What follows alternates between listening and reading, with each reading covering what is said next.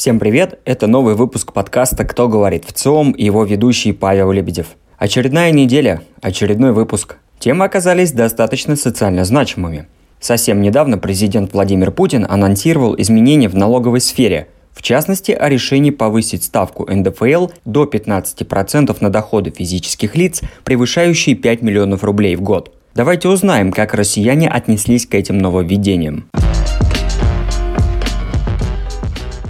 Три четверти россиян в разной степени информированы о решении повысить ставку НДФЛ до 15% на доходы физических лиц, превышающие 5 миллионов рублей в год. Из них 32% заявили о высокой степени осведомленности, при том, что каждый четвертый опрошенный в ЦОМ впервые услышал о повышении ставки НДФЛ.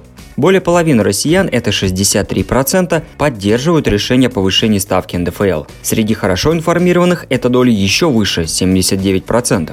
Называемые причины поддержки – это потому, что богатые должны платить больше, так говорят 30%, а также средства пойдут на помощь детям, иные социальные нужды и еще благотворительность. Так полагают 19%, а 14% просто говорят, что это справедливое решение – один из десяти опрошенных в ЦОМ скорее не поддерживает решение, а среди причин отсутствия поддержки данной инициативы чаще всего называли усложнение жизни простых людей 29% и еще к тому же без того высокие налоги заявили 23%.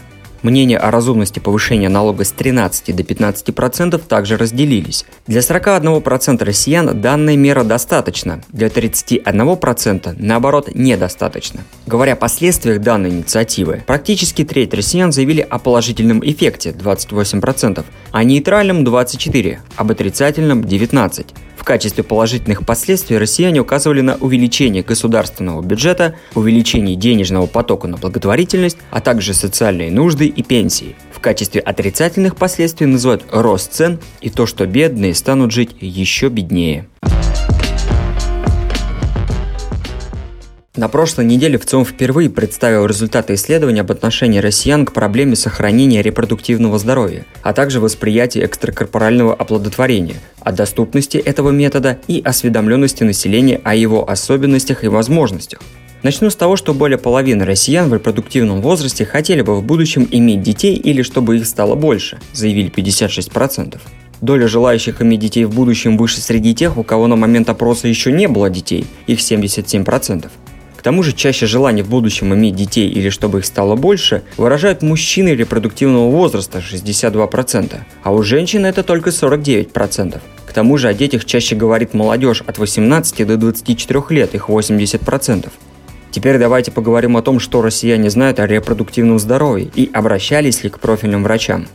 Большинство, 70%, во-первых, смогли сформулировать, что именно они понимают под репродуктивным здоровьем. При этом половина опрошенных, 52%, объяснили это как способность к зачатию и деторождению. В то же время 3% имеют ошибочное представление, то есть просто восстановление и улучшение здоровья. При этом 75% наших сограждан заявили, что не обращались к профильным врачам по поводу своего репродуктивного здоровья, к акушеру-гинекологу обращались 16% респондентов, 5% к урологу и 5% репродуктологу. К тому же три четверти россиян фертильного возраста оценивают свое репродуктивное здоровье как хорошее. Из них четверть оценили его как очень хорошее. И чаще это мужчины, их 29%. Ну и еще молодежь от 18 до 24 лет, 44%. Теперь давайте поговорим о том, что россияне знают об экстракорпоральном оплодотворении и как к нему относятся. Абсолютное большинство слышали об экстракорпоральном оплодотворении, ну то есть ЭКО, 90%.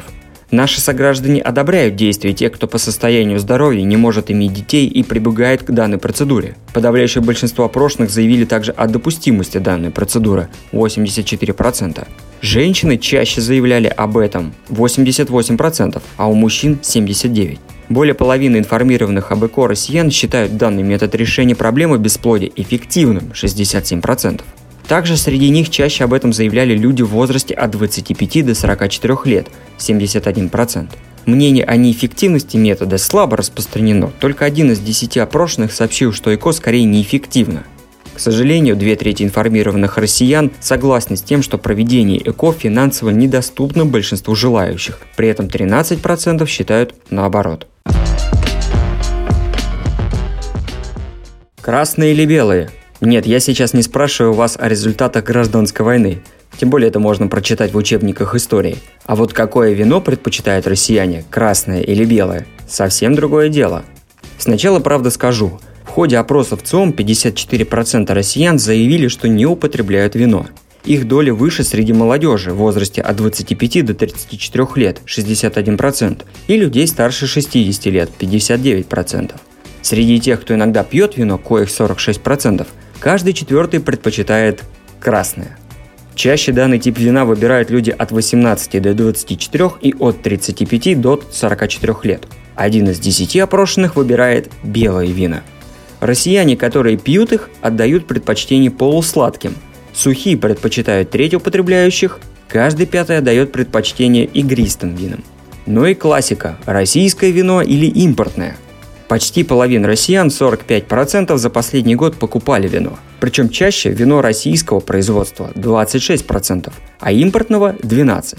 Российское вино предпочитают наши сограждане в возрасте от 45 до 59 лет, а импортное – молодежь от 18 до 24 лет.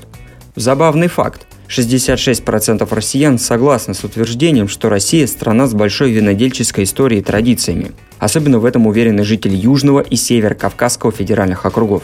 Треть опрошенных придерживаются иного мнения и не согласились в ходе опросов ЦОМ с данным утверждением. Благодарю за прослушивание. Как всегда, все данные исследования доступны на сайте вцом.ру, а выпуски нашего подкаста на Яндекс Музыке, Apple и Google. Подписывайтесь, ставьте оценки, комментируйте, ну и рекомендуйте друзьям.